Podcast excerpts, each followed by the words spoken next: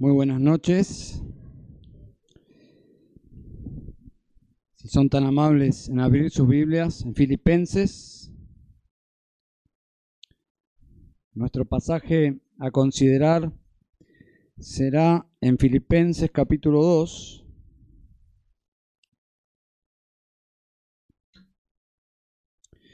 Vamos a ver los versículos 12 al 16. Pero quiero comenzar haciendo una introducción un poco larga, así que les voy a pedir que se esfuercen en seguir mi, mi pensamiento. Por favor, ustedes no me abandonen en el camino. Eh, así que espero que hayan dormido la siesta hoy, que estén lúcidos. Bien, vamos a orar una vez más. Padre, ¿quién es competente para pararse delante de ti y hablar por ti? Oh Señor, queremos entender tu palabra y es por eso que necesitamos que tú intervengas en nuestras mentes, nuestros corazones, en la iglesia, en el predicador, aún en los medios tecnológicos, sabiendo que hay personas más allá de este lugar que estarán oyendo, Señor. Pero sobre todo, Señor, que tu palabra haga los efectos deseados para los que has enviado tu palabra. Señor, asístenos, por favor. Te lo imploramos en el nombre de Cristo Jesús. Amén. Voy a intentar explicar la santificación bíblica. Y para eso voy a comenzar haciendo un poco de teología bíblica del Antiguo Testamento. Así que no, no va a ser una introducción eh, corta, pero voy a intentar ir rápidamente a nuestro texto de Filipenses. Dios elige formar un pueblo. Dios elige formar un pueblo a partir de un hombre pagano llamado Abraham. Deuteronomio capítulo 7, versículo 6 dice, porque tú eres pueblo santo para el Señor tu Dios. El Señor tu Dios te ha escogido para ser pueblo suyo de entre todos los pueblos que están sobre la faz de la tierra. El Señor no puso su amor en vosotros, ni os escogió por ser vosotros más numerosos que otro pueblo, pues erais el más pequeño de todos los pueblos. Otra versión dice el más insignificante. ¿eh? Dios elige formar un pueblo, su modus operandi es elegir a un hombre y a partir de la insignificancia de este hombre comienza y desarrolla su plan salvífico los separa de todos los demás pueblos, es Israel. Lo hace un pueblo especial, no porque fuese especial, lo vemos en este pasaje y lo vamos a ver luego. Simplemente es especial porque Dios es especial y lo separa para sí mismo. Ese concepto de separar para sí mismo es santificación. Lo separa para sí mismo y simultáneamente lo separa del mal, del pecado, del mundo. Y lo separa también para una misión. ¿Cuál es esa misión? Bueno, básicamente Dios los va a llevar a una tierra prometida. Tiene su paralelo para nosotros en una vida prometida. Es la vida victoriosa que Jesús prometió. Yo he venido para que tengan vida, para que la tengan en abundancia. Una vida abundante, Jesús dice, pero sus palabras implican una vida abundante de este lado de la gloria y a partir de este lado de la gloria hacia la eternidad. En el caso de Israel era una tierra prometida, no una vida prometida, pero una vida prometida en esa tierra. Y la misión de Dios era llevarlos a esa tierra y revelar su glorioso ser en esa tierra. glorificar a Dios en esa tierra. Pero había un sencillo problema, que no eran terrenos vírgenes, era una tierra ocupada. Era una tierra ocupada y era una tierra, en un sentido, maldecida por el pecado, al punto que Dios decidió exterminar de la faz de la tierra a todos sus habitantes, usando como instrumento judicial a Israel, su pueblo.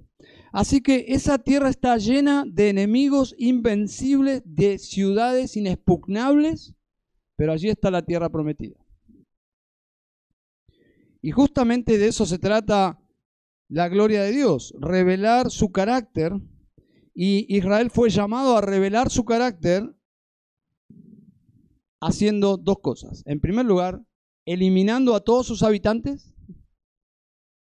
que no eran débiles, eran habitantes poderosos, eliminando a todos sus habitantes, todos sus pueblos odiosos a los ojos de Dios y sus ídolos no debían dejar rastros de habitantes ni de sus ídolos. Obviamente no debían dejarlos vivos ni emparentar con ellos, ni se debía hacer mención, debían despejar el camino, el campo. Luego, en segundo lugar, debían ellos ocupar esa tierra y ser una nación allí una nación única, diferente por la presencia de Dios en medio de ellos. Debían ser, en términos que voy a usar, que Pablo usa en realidad en Filipenses, como luminares en este mundo. Debían ser brillantes, diferentes a todos los demás pueblos. Ese es un concepto un poco más amplio de santificación. Diferentes de tal forma que el resto de las naciones debían ver a Dios en ellos, en esa tierra que antes era maldita por la práctica de las aberraciones más profundas del pecado, ahora un pueblo está presente allí mostrando la gloria y el carácter de Dios. Dice Deuteronomio capítulo 4, versículo 1. Ahora pues, oh Israel, escucha los estatutos y los decretos que yo os enseño hoy para que los ejecutéis, a fin de que viváis y entréis a tomar posesión de la tierra que el Señor, el Dios de vuestros padres, os da. No añadiréis nada a la palabra que yo os mando, ni quitaréis nada de ella, para que guardéis los mandamientos del Señor vuestro Dios que yo os mando. Vuestros ojos han visto lo que hizo el Señor en el caso de Baal peor, pues a todo hombre que siguió a Baal peor, el Señor tu Dios lo destruyó en medio de ti. Más vosotros que permanecéis fieles al Señor vuestro Dios, a fieles al Señor vuestro Dios, todos estáis vivos hoy. Mirad, yo os he enseñado estatutos y decretos tal como el Señor mi Dios me ordenó, para que los cumpláis en medio de la tierra en que vais a entrar para poseerla. Así que guardadlos y ponedlos por obra, porque esta será vuestra sabiduría y vuestra inteligencia ante los ojos de los pueblos, que al escuchar todos estos estatutos dirán, ciertamente, esta gran nación es un pueblo sabio e inteligente. Porque ¿qué nación grande hay que tenga un Dios tan cerca de ella como es el Señor vuestro Dios siempre que le invocamos? ¿O qué nación grande hay que tenga estatutos y decretos tan justos como toda esta nación que hoy pongo delante de vosotros? Básicamente lo que está diciendo, ustedes serán un pueblo único por la presencia mía, por la presencia de mi palabra y por la aplicación de mi palabra.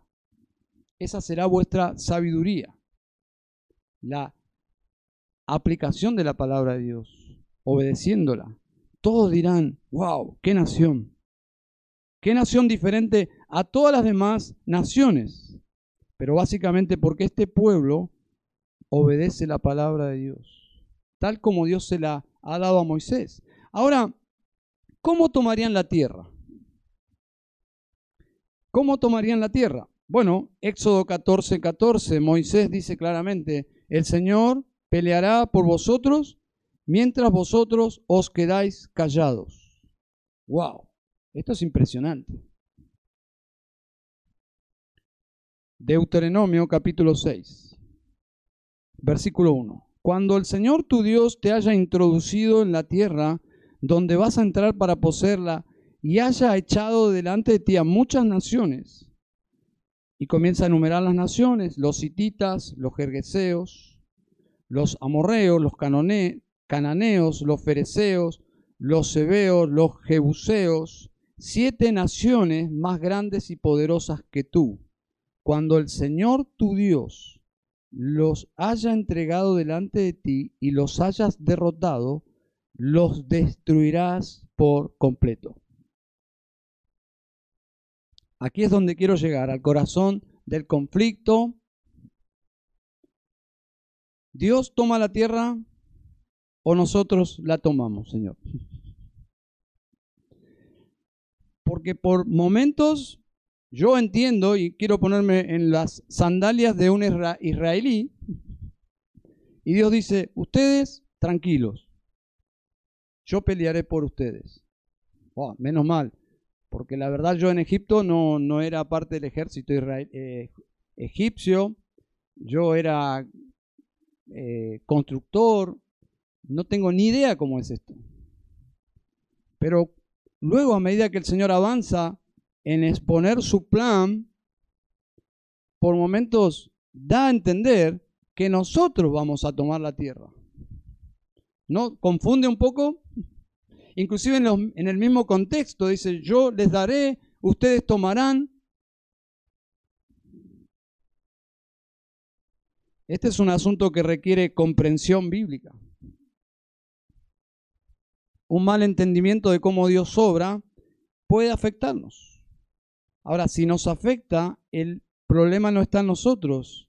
De alguna forma debemos ajustarnos y entender en la forma que Dios habla. Y Dios habla de forma teológica, a través de muchas formas de escritura. Aquí por lo menos vemos un discurso de Moisés repasando la historia y recordándoles. Ahora, cuando yo llegué a la fe, simplemente para ilustrar, llegué a la fe cristiana y no llegué a, la fe reformada, sino que tuve varias influencias un poco negativas. ¿eh? No eran tan positivas, hablando de forma de sana doctrina. Una de esas enseñanzas que llegó a mi, a mi vida, siendo yo un infante en Cristo, fue que la vida victoriosa, que todos deseamos, todos deseamos esa vida victoriosa, se conseguía en un momento de la vida. Podía ser una reunión de poder, podía ser en un momento donde hacían un llamado adelante, podía ser inclusive en la propia banca de un encuentro, una conferencia, un retiro, podía ser en en tu hogar, en una habitación, pero en un momento venía como un éxtasis de visitación divina y tu vida pasaba a ser una vida victoriosa. Suena bien. Y el versículo que me citaban una y otra vez era Hechos 1.8. Pero recibiréis poder cuando el Espíritu Santo venga sobre vosotros. Entonces, claro, ese tipo de reuniones uno estaba allí esperando que viniera, porque de venir tu vida iba a ser transformada para siempre, en un abrir y cerrar de ojos. Pero el pasaje habla de poder, sí, habla de un momento específico, sí, pero no está bien explicado ni aplicado a la santificación. La santificación no funciona así. Un predicador y escritor al cual leí en un momento de mi vida, decía así, él, cuando la tentación golpee a la puerta de tu vida, no lo atiendas, deja a Jesús que lo haga por ti. Wow, me emociono. Pero no hay nada más ridículo que eso. No significa nada.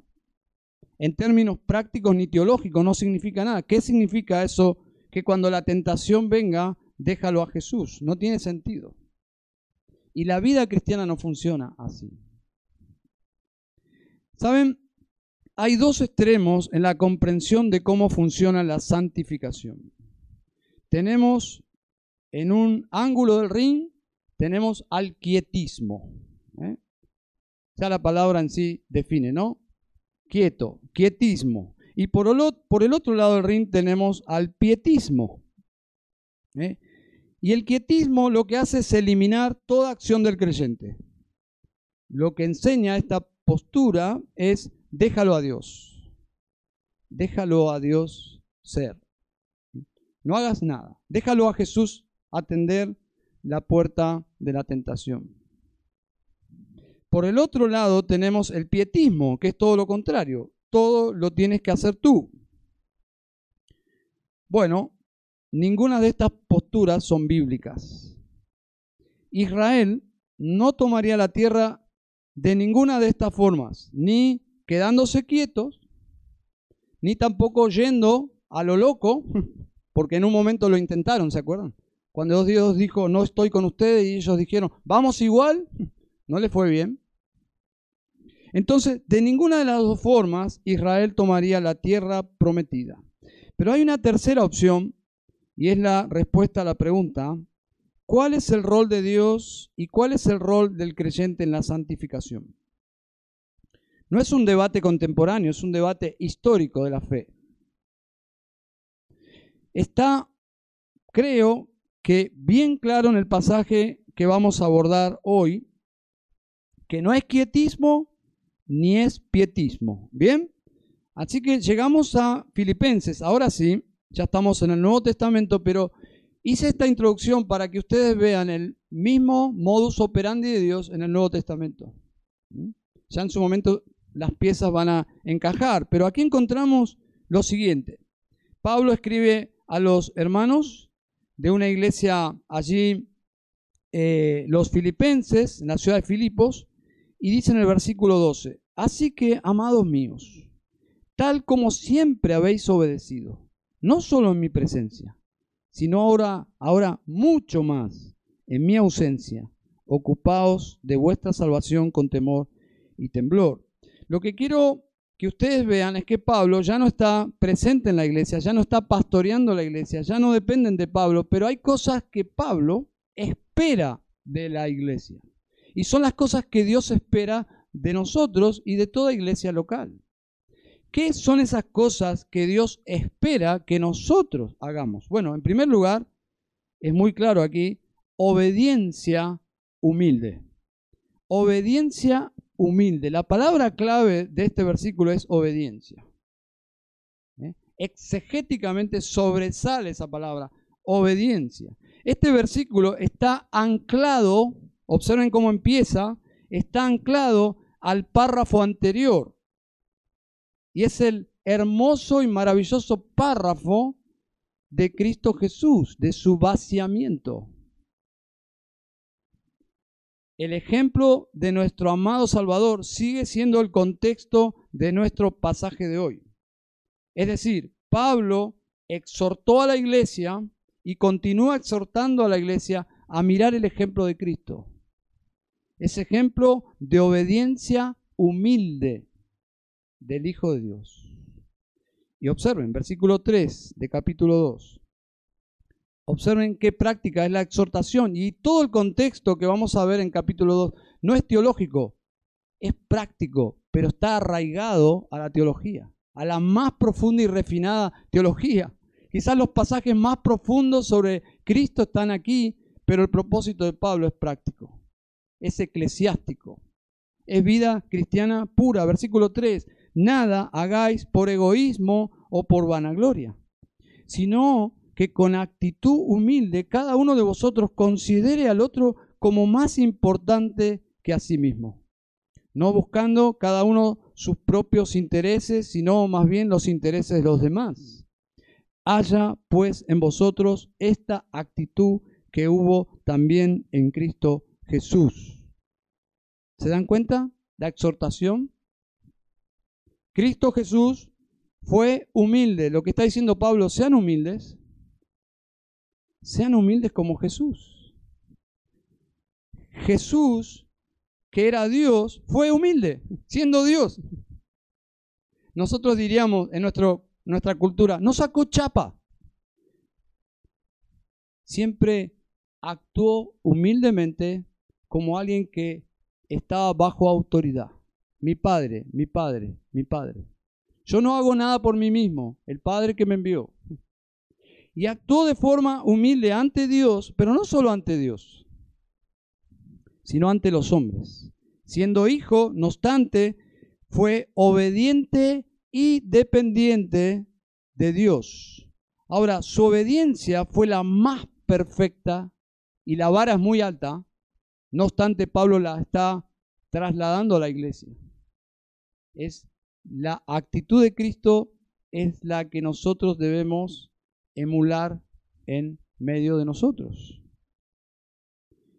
Esa obediencia fue tan humilde que llegó inclusive hasta la muerte, pero no cualquier muerte, la muerte más humillante. Versículo 6, el cual, aunque existía en forma de Dios, no consideró el ser igual a Dios como algo a que aferrarse sino que se despojó a sí mismo tomando forma de siervo, haciéndose semejante a los hombres y hallándose en forma de hombre. Se humilló a sí mismo, haciéndose obediente hasta la muerte y muerte de cruz. Presten atención, este es nuestro contexto. Haciéndose obediente. ¿Qué clase de obediencia? Una obediencia humilde.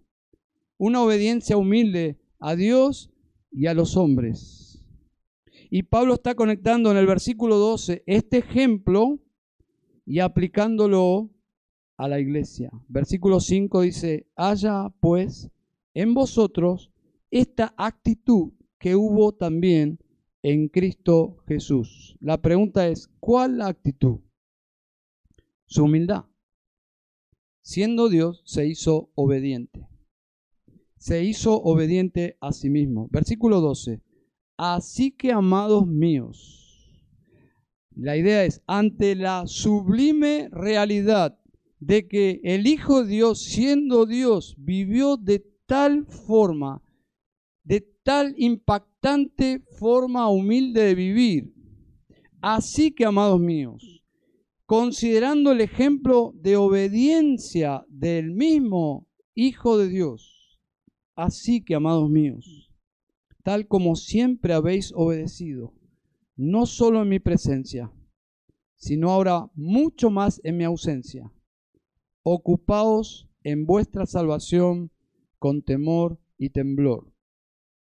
El paralelo de obediencia es esta expresión, ocuparse en la salvación. Ese es el paralelismo de obediencia, ocuparse en la salvación. Ahora, Pablo no está diciendo, ocúpense de salvarse a sí mismos. Eso sería contradecir todo el Evangelio y todas las enseñanzas paulinas. Tendríamos que descartar el Nuevo Testamento. No está diciendo que se deben ocupar de lograr ser salvos. Ni siquiera está diciendo que deben eh, lograr mantener la salvación. No. Las palabras amados míos se aplican en todo el Nuevo Testamento a creyentes verdaderos. Así que Pablo está hablándole a creyentes verdaderos, a una iglesia de Cristo, la iglesia en Filipos, y les está diciendo que se ocupen en la salvación. Me gusta cómo lo explica Gordon Fee, quien es un erudito en griego. Él dice, es un texto ético. Trata sobre la forma en que las personas salvas viven su salvación.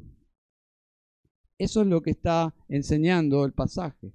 Pablo les está animando a seguir obedeciendo como habían comenzado a obedecer. Es lo que plantea en el capítulo 1, versículo 6, pero visto al revés, como una obra de Dios. El que comenzó en vosotros la buena obra, la continuará hasta el día de Cristo. Y aquí dice, como siempre habéis obedecido, continúen. Ese es el camino. La vida cristiana es un camino de obediencia.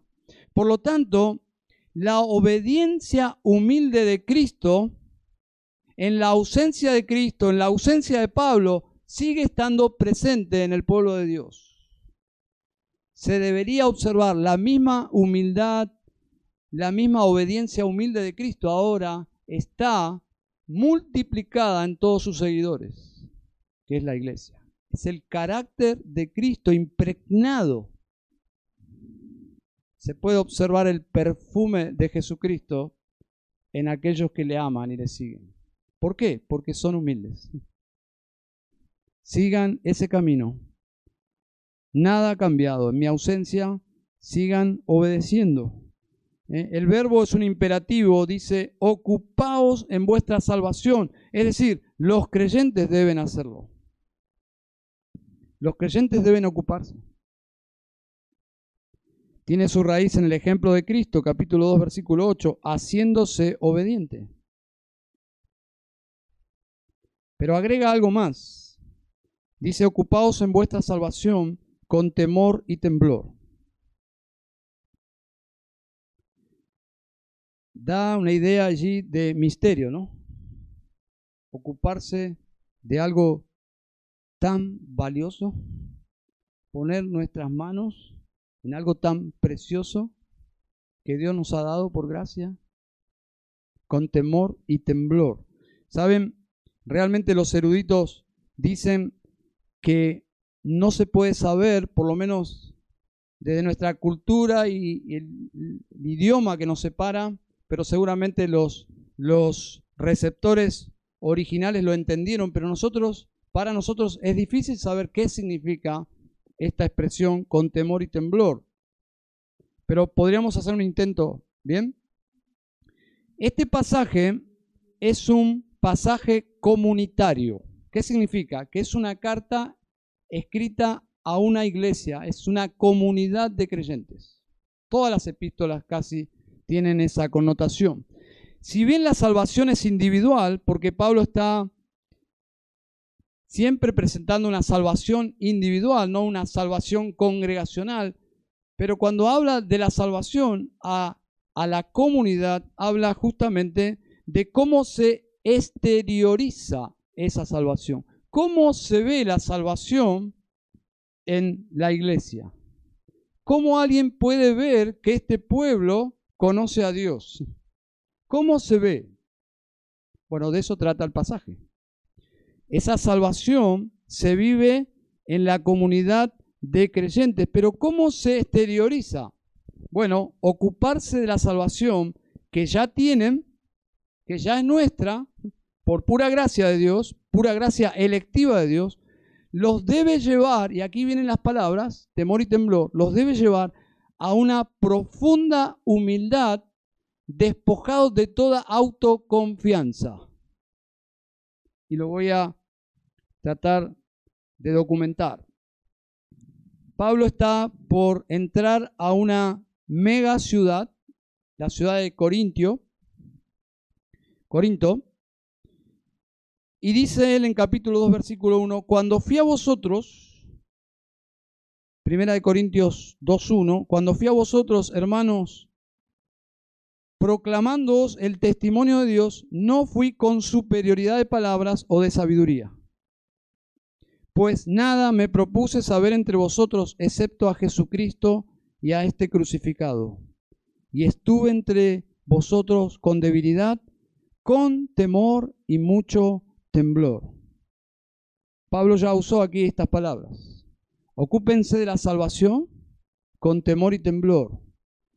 Y aquí lo que está diciendo es que Pablo, ante una ciudad tan temeraria, en todos los aspectos, los aspectos intelectuales, inclusive en los aspectos morales, él entra y toma una decisión, entra temblando, dice, y toma la decisión de predicar el Evangelio sin ningún aditivo, no va a tratar de convencer a nadie, va a predicar un mensaje que humanamente en esa cultura era nada. Cero atractivo. Pero yo voy a predicar igual. voy a vencer mis debilidades de querer yo predicar algo mejor que el Evangelio, o por lo menos tratar de perfumarlo, colorearlo, hacerlo más relevante. Pablo dice, no. Y temblando comenzó a predicar el Evangelio de un Cristo crucificado, sin temor a que se burlen y se burlaron, a que lo rechacen y lo criticaron. Pero saben, Dios tenía pueblo allí.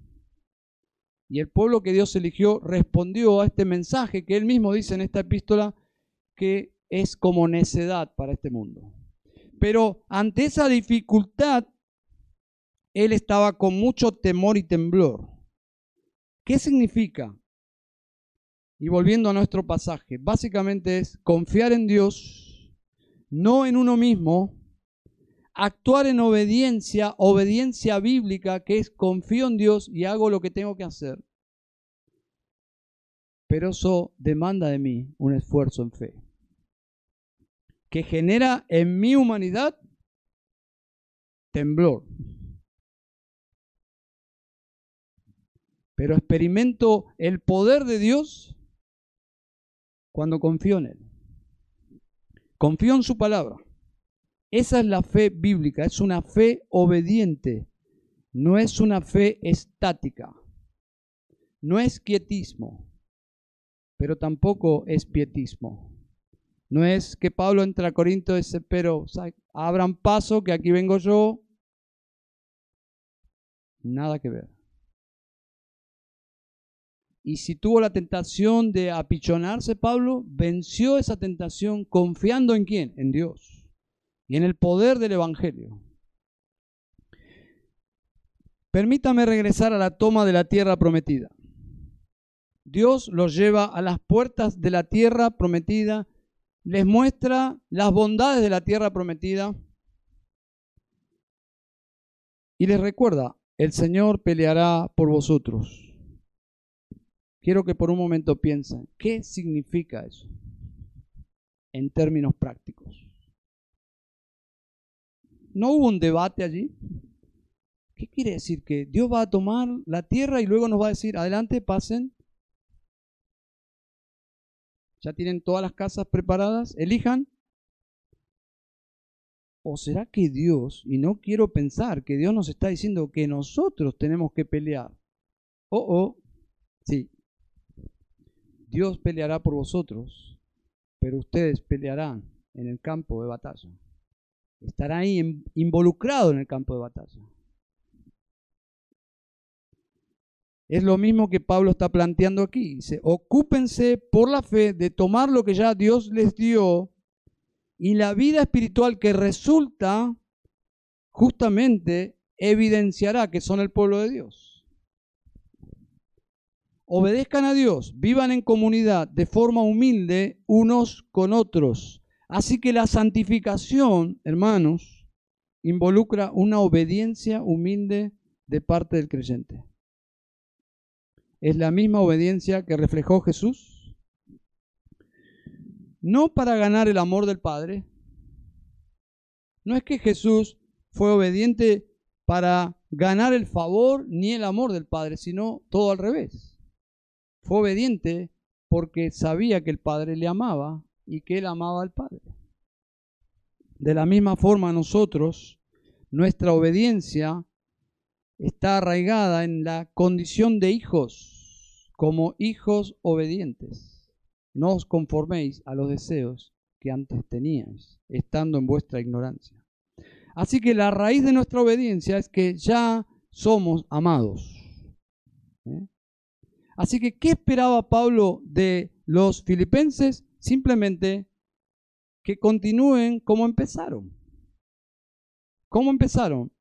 La fe es una fe obediente.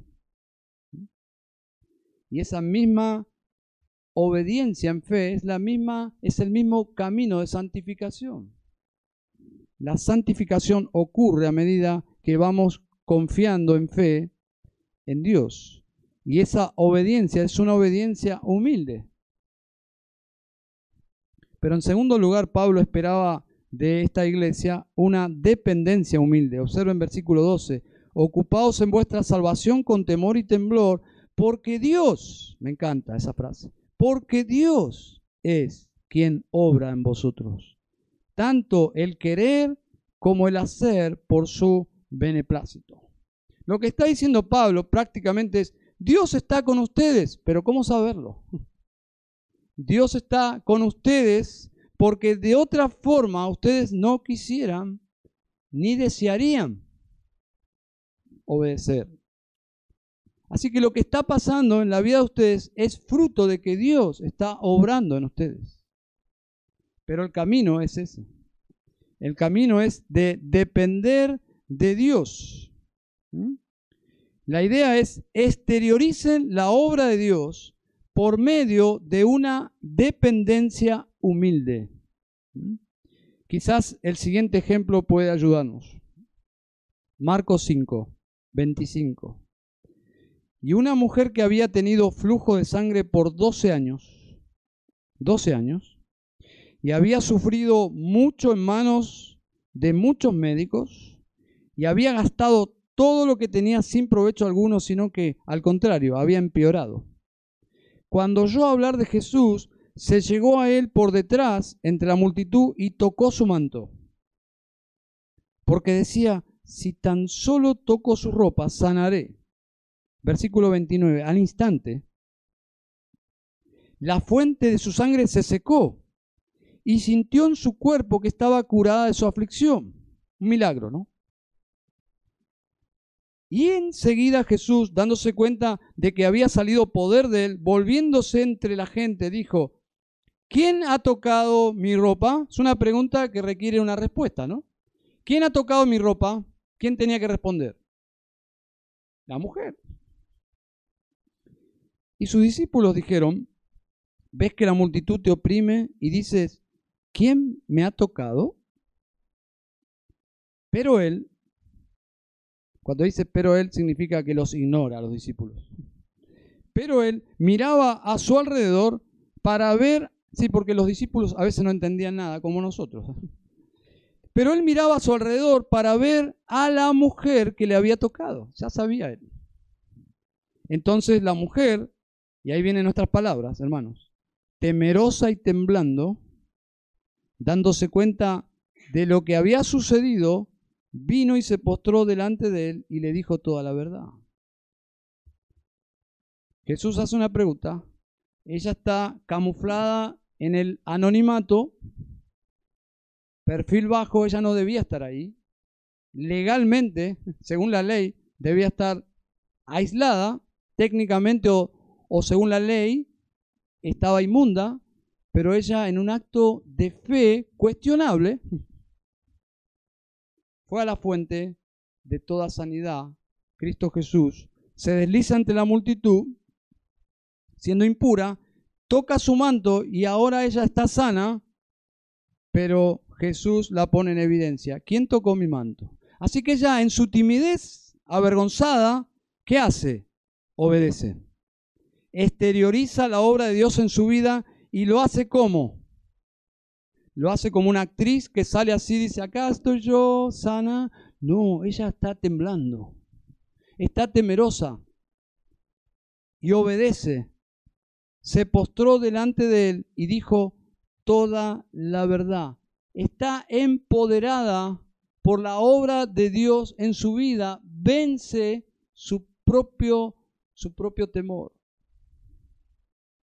Temor y temblor, eso es lo que significa ocupados en vuestra salvación con temor y temblor. Pablo explica por qué ellos deben ocuparse con esta actitud. Bueno, la expresión que usa Pablo no dice que Dios hace la obra en lugar de ellos, porque ese lenguaje favorecería el quietismo. Dice, ocupaos, el verbo recae, la acción recae en la iglesia. Ustedes deben ocuparse. Pero quiero decirles que estás en un campo tan santo porque es donde se encuentra Dios y el hombre. Donde Dios está obrando en nosotros. Es el terreno de Dios. La salvación es del Señor. Así que nos involucramos con Dios exteriorizamos lo que Él está haciendo en nosotros, ¿cómo lo logramos? Dependiendo de Él. Tampoco dice nuestro texto que debemos hacer la obra en el lugar de Dios, porque eso sería pietismo, activismo. Lo que Pablo enseña aquí es que Dios es la fuente de poder detrás de la vida de la iglesia. Así es como el Espíritu Santo estuvo en la vida de Cristo. Misterio porque la gente no veía el Espíritu de Dios. La gente veía a Cristo. Y el que obraba era Cristo. Cristo dice, yo trabajo y mi padre, mi padre trabaja. Él trabajaba. Él predicaba, él enseñaba, él caminaba. Pero ¿cómo? Empoderado por el Espíritu de Dios. Entonces, así como el Espíritu estuvo en la vida de Cristo, no en el sentido que el Espíritu reemplazó al Hijo, sino que empoderó al Hijo. Esa es la misma dinámica. En el versículo 13, observen, dice, o habla del deseo y la resolución. Cuando ves a alguien con un deseo por las cosas santas y que resuelve, resuelve hacer cosas santas, y es más, ejecuta las cosas santas, porque dice allí, el hacer, el querer, como el hacer. Es decir, alguien que no se planta en la teoría, sino que entra en el camino de la santificación obediente, indudablemente es porque Dios está obrando en esa persona. ¿Quién está produciendo, dice Pablo, el querer y el hacer? Dios. Por lo tanto, sean obedientes. No resistan a Dios. La Biblia habla en contra, justamente como una amonestación, de no entristecer al Espíritu, de no apagar al Espíritu. ¿Cómo lo hacemos? Desobedeciendo los impulsos del Espíritu. Entonces nuestra obediencia es posible porque es lo que esperaba Pablo de la iglesia. Suena muy humilde decir yo no puedo obedecer en nada. Bueno, no es lo que la Biblia enseña. La Biblia dice que debes obedecer. La obediencia es posible porque Dios está en nosotros. Lo que Pablo plantea es sumamente paradójico, tenemos que reconocerlo, ¿no? Si no, no hubiese debate. Si para algo existe el debate es para que los cristianos estudien. Y eso es bueno. Y lean y se instruyan. Y no os hagáis maestros muchos de vosotros. Pero es paradójico, tenemos que reconocer. Pablo lo hace una y otra vez en sus cartas. Parecería por momentos contradecirse con lo que dijo en otra epístola. Les voy a dar unos ejemplos. Escuchen el testimonio hipotético de un ex delincuente que ha cambiado su vida, ha cambiado el curso de su vida y hoy es un profesional y dice, bueno, amada iglesia, gracias por orar por mí, ya se recibió, le tiraron huevo, todo eso.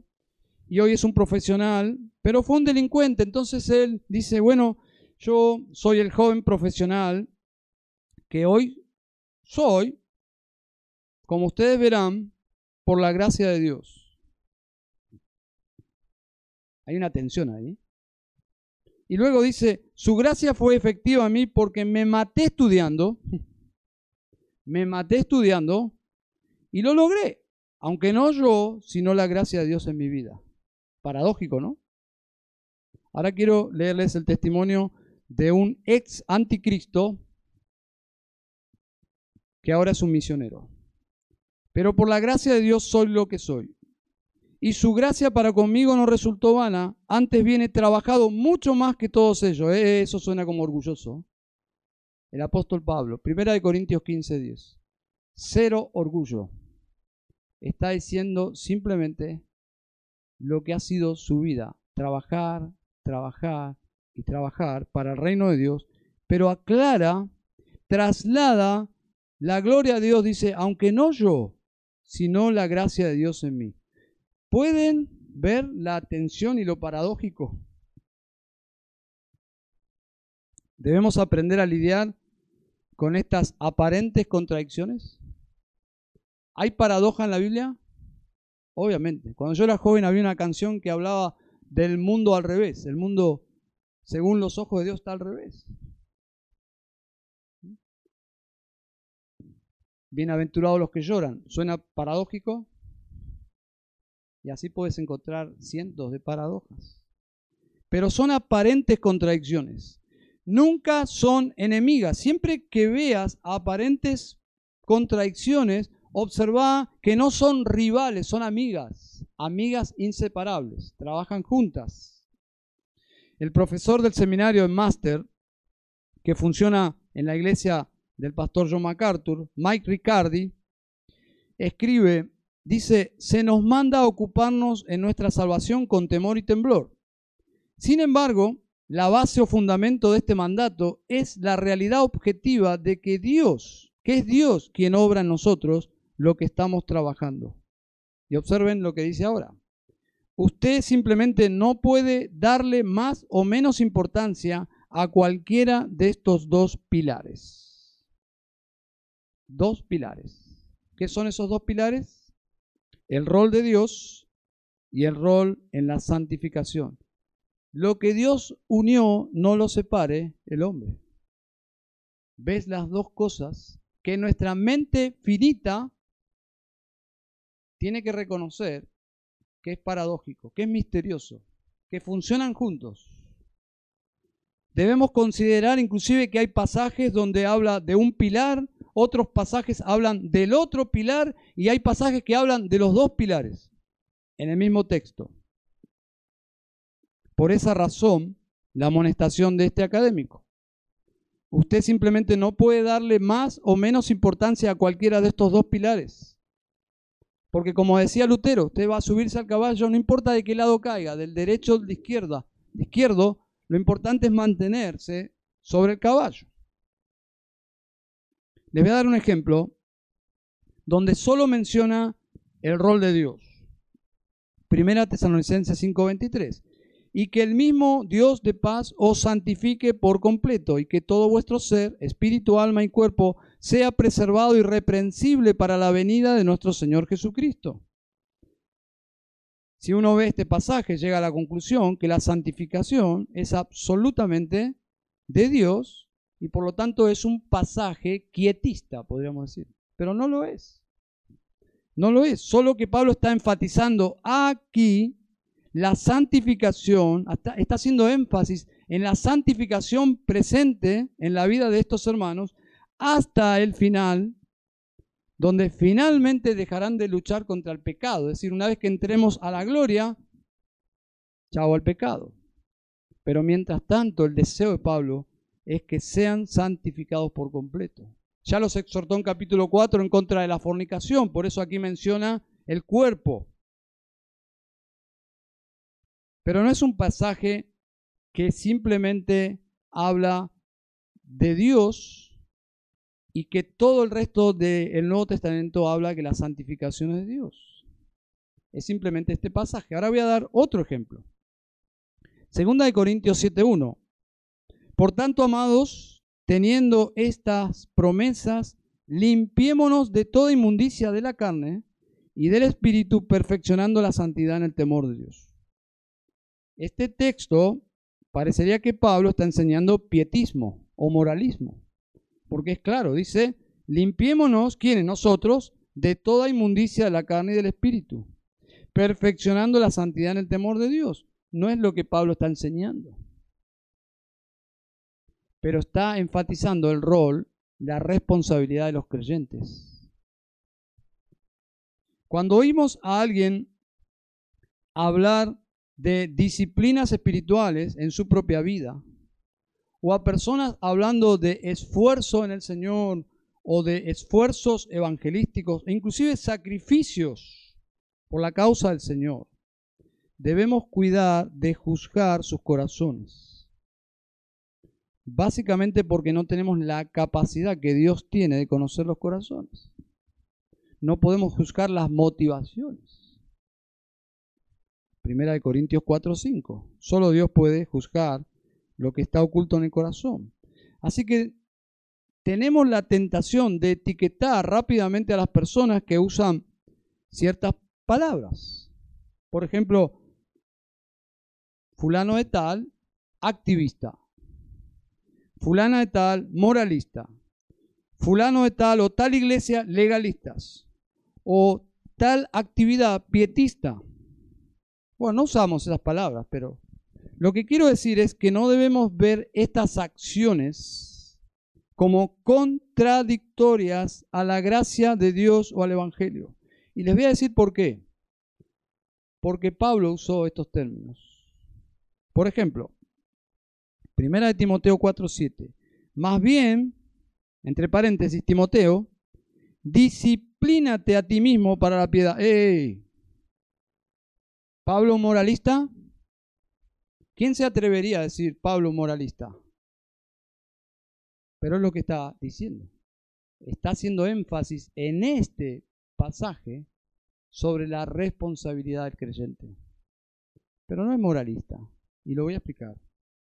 Pedro, hemos visto toda la epístola de Pedro, primera y segunda de Pedro. Pedro dice en su segunda carta, capítulo 1, por esta razón también, obrando con toda diligencia, añadid, ¿quién? Ustedes, a vuestra fe, virtud.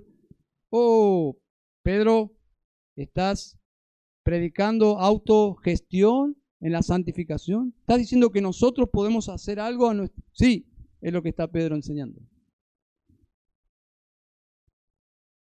es la inspiración divina aquí y Dios haciendo énfasis en la responsabilidad del creyente, simplemente eso, es lo que enseña la Biblia. Y si usted niega esto, usted no es bíblico. Como si usted solo enfatiza esto, tampoco usted es bíblico. Usted caería en el pietismo o en el quietismo, pero no es ninguna de las posiciones las que sostienen los escritores del Nuevo Testamento. Santiago dice, Sed hacedores de la palabra y no solamente oidores que se engañan a sí mismos. Santiago, no me pidas que yo obedezca a la palabra porque yo no puedo. Sí, si no, no lo diría.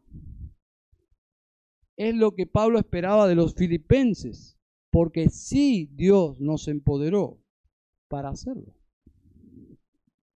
Ahora, lo que sí no debemos jamás olvidar, y es por eso que nuestras conclusiones tienen que ser fundamentadas en la teología bíblica, es decir, una comprensión de toda la Biblia, es que todos los mandatos están conectados, arraigados a la cruz de Cristo. Si desconectás la cruz de Cristo de todas nuestras obras, ya no hay absolutamente ninguna acción santificadora de parte de Dios. Porque todo fluye por medio del Evangelio de Cristo. Es como si ahora se cortara la luz, yo quedaría hablando sin audio, no tendríamos ni aire ni, ni nada. Quedaríamos a oscuras. Bueno, cuando desconectamos los imperativos del Calvario, de la cruz de Cristo, ya solo quedamos nosotros en nuestras fuerzas frente a un montón de mandamientos que no los podríamos cumplir jamás. No solo no podríamos cumplirlos, no desearíamos cumplirlos. Por eso que Pablo dice, ¿saben? La evidencia de que Dios está entre ustedes es que Él está obrando eso. No lo repriman, no lo repriman, no entristezcan al Espíritu de Dios, obedezcan, como siempre lo han hecho. Así funciona la vida cristiana, así funciona la santificación. Ahora, en Colosenses 1.29, Pablo, majestuosamente, gloria a Dios, por decirlo como lo dice, Pablo ensambla su propio obrar y el obrar de Dios de tal forma que es inseparable. Pero inseparable no significa no distinguible inseparable y distinguible. Es como un matrimonio. Yo puedo decir que un matrimonio de José y María son uno y que sean uno no significa que no se distingan, que no se distingan. ¿Me siguen?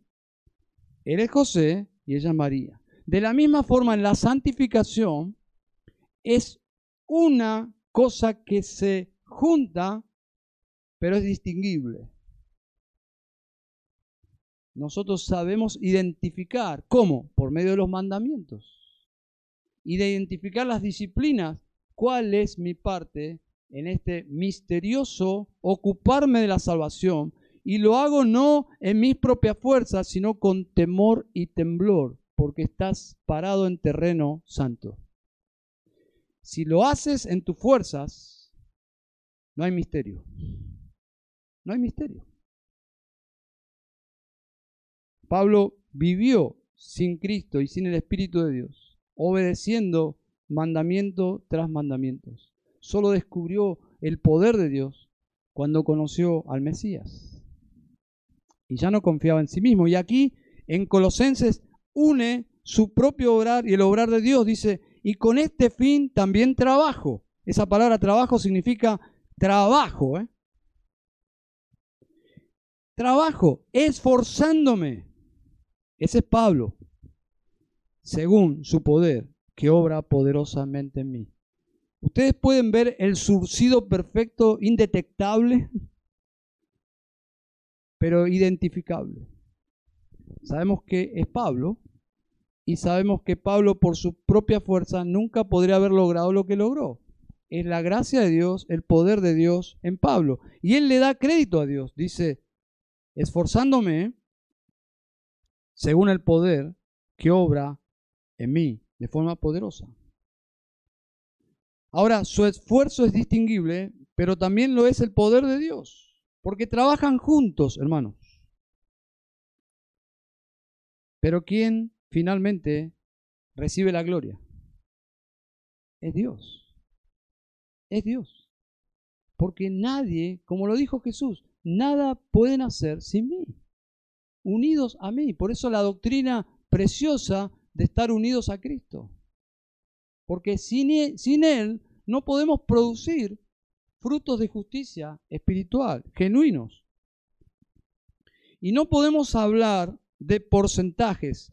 Es decir, no podemos hablar en términos matemáticos de la santificación. Ok, Dios 50%, yo 50%. No, no es correcto, no es bíblico.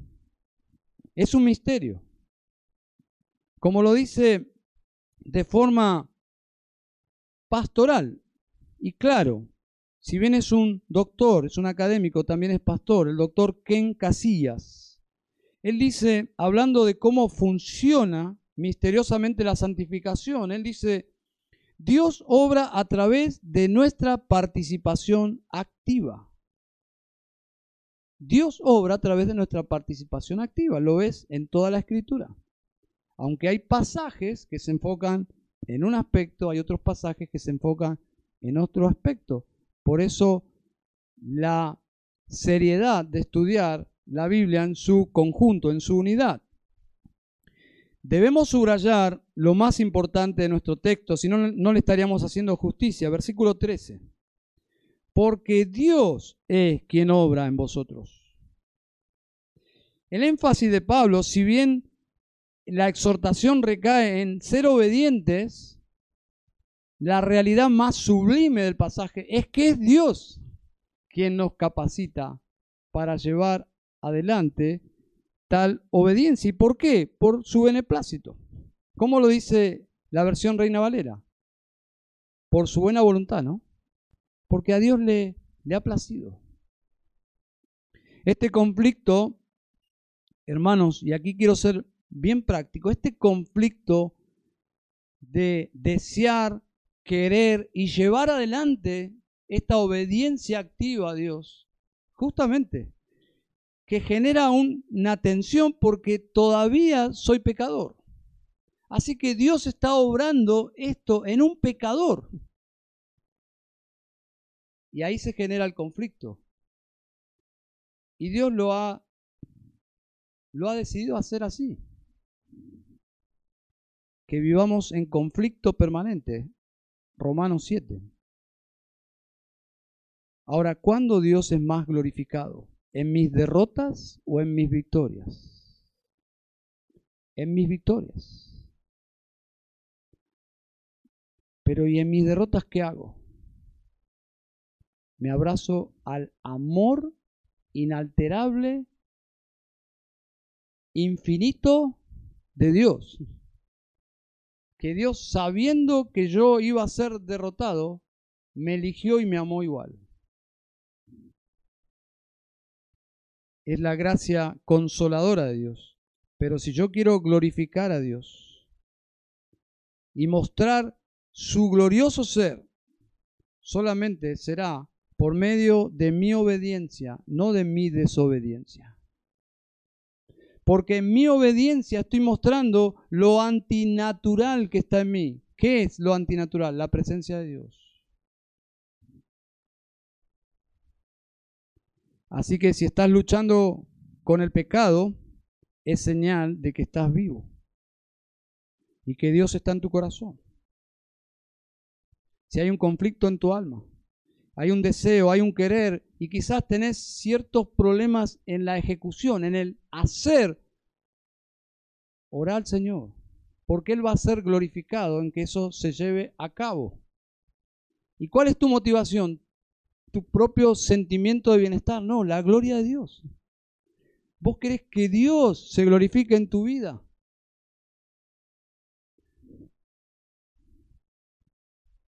Estamos abordando un terreno santo, por eso el temor y temblor. ¿Cómo funciona la santificación bíblica? ¿Qué es lo que esperaba Pablo de estos hermanos? Bueno, esperaba obediencia humilde como la de Cristo, dependencia humilde como la de Cristo, pero finalmente una conducta humilde. Versículo 14. Dice, haced todas las cosas sin murmuraciones ni discusiones. Muy práctico, ¿no? Para que seáis irreprensibles y sencillos, hijos de Dios sin tacha en medio de una generación torcida y perversa, en medio de la cual resplandecéis como luminares en el mundo, sosteniendo firmemente la palabra de vida Modus operandi. ¿Se acuerdan cómo comencé este sermón? Nada ha cambiado. Dios elige, santifica, separa para sí, separa del mal y da una misión.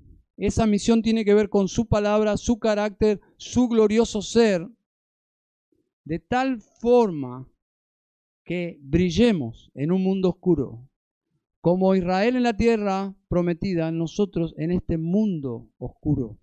Dice, si ustedes tienen esta conducta humilde que Cristo Jesús demostró y vivió, ilustró, y ahora por medio de su espíritu, ustedes tienen que vivir a Cristo. Hacer todas las cosas sin murmuraciones ni discusiones. ¿Para qué, Pablo? Porque de esa forma ustedes, como hijos de Dios, en medio de una generación perversa, oscura, torcida, van a brillar.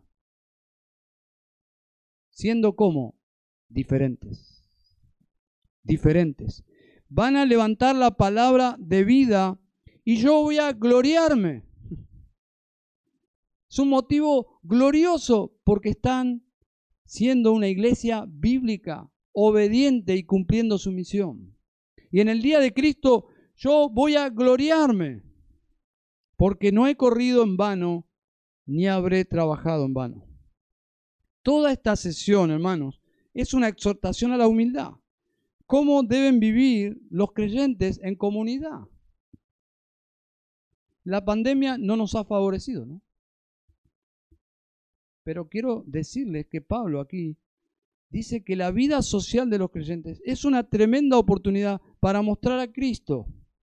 Observen versículo 3 de capítulo 2. Nada hagáis por egoísmo o por vanagloria, sino con actitud humilde. Jesús fue humilde. La pregunta es, ¿queremos ser como Jesús? ¿Queremos ser como Jesús? Varones, ¿queremos ser como Jesús? ¿O como John Piper? ¿O como John MacArthur? ¿O como Steve Lobson? ¿O como, no sé, Juan Knox? ¿Cuál es nuestro modelo? Cristo. Inclusive Pablo tuvo que decir, porque no tenía muchas opciones para iglesias nuevas, sed imitadores de mí, pero aclara, como yo de Cristo. Es decir, Mírenme a mí de forma imperfecta, pero yo estoy básicamente tratando de reproducir a Cristo, que es mi modelo perfecto. Pero ¿cómo se logra una vara tan alta? Dice Pablo, el Espíritu de Dios, indudablemente. Gálatas 5, es el que está produciendo, reproduciendo el carácter de Cristo en ustedes. No lo entristezcan, obedezcan. Y aquí llegamos a el corazón de nuestro texto, que es muy práctico y básicamente regresa a los principios éticos de la fe. Debemos evitar la competencia, el orgullo, las rivalidades, las divisiones. Todas estas cosas, dice Pablo, no las hagáis. ¿Por qué? Porque son anticristianas. No es como nos enseñó a vivir Cristo Jesús. Son actitudes pecaminosas. Y el pasaje dice que la actitud de Cristo es la que debe reinar en nosotros. Si van a cumplir con la misión de Dios, deben vivir de acuerdo a lo que ya son. ¿Qué somos, Pablo? Santos. Los santos. La santidad, hermanos, es inseparable del trato que yo brindo a mis hermanos. Cuando yo destrato a mi esposa, yo perdí en ese momento mi santidad. Porque tenemos un concepto muy abstracto y místico de la santidad. La santidad tiene que ver cómo nosotros nos relacionamos con Dios y con el prójimo. Porque somos su pueblo. Así que recuerdan el modus operandi de Dios, elegidos, separados para Él con una misión Miren qué claro está en el versículo 15. Para que sean irreprensibles y sencillos hijos de Dios, en medio de la cual esa generación torcida y perversa resplandecéis como luminares en el mundo.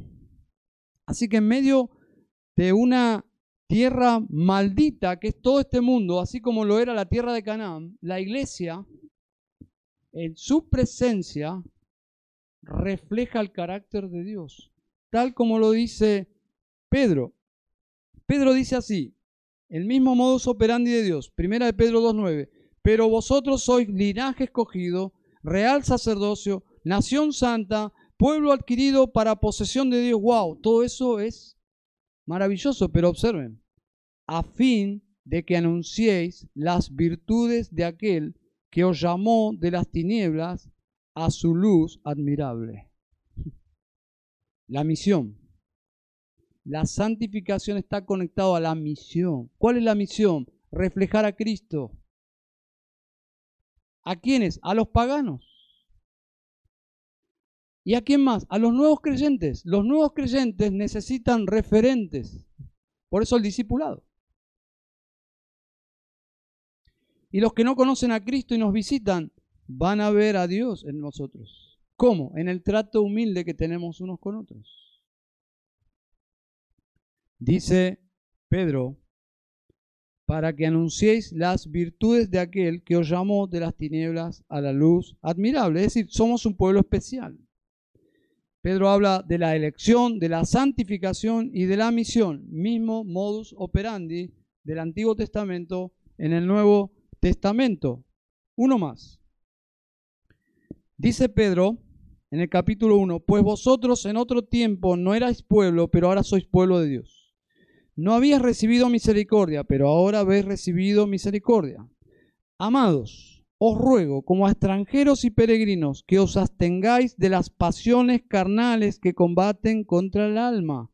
Mantened entre los gentiles una conducta irreprochable, la misma carga pastoral de Pablo. Una vida irreprochable delante del mundo. La iglesia debe iluminar como un pueblo especial por su conducta. ¿Qué conducta? Una conducta obediente, humilde a la gente perdida. ¿Mm? Una conducta irreprensible delante de los paganos.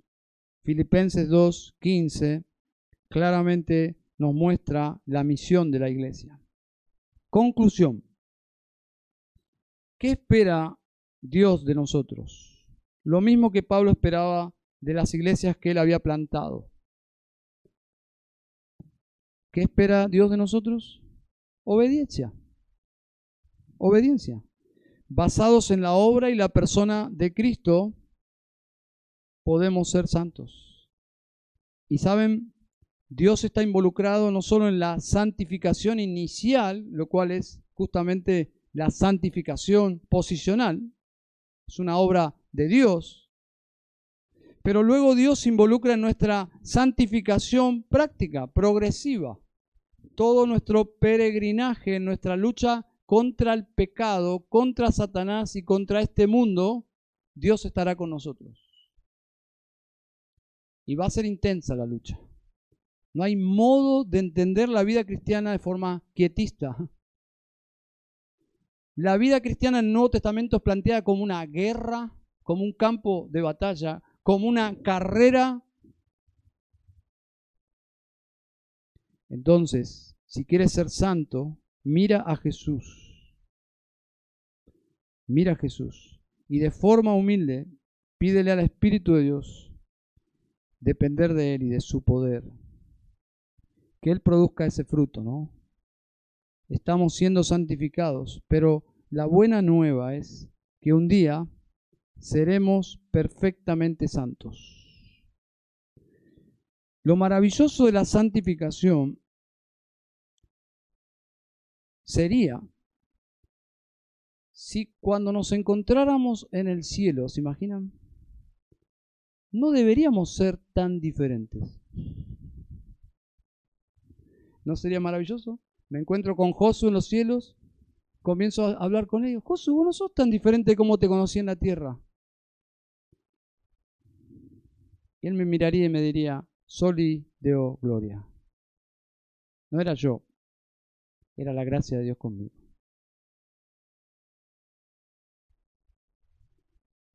La santificación es posible por Dios.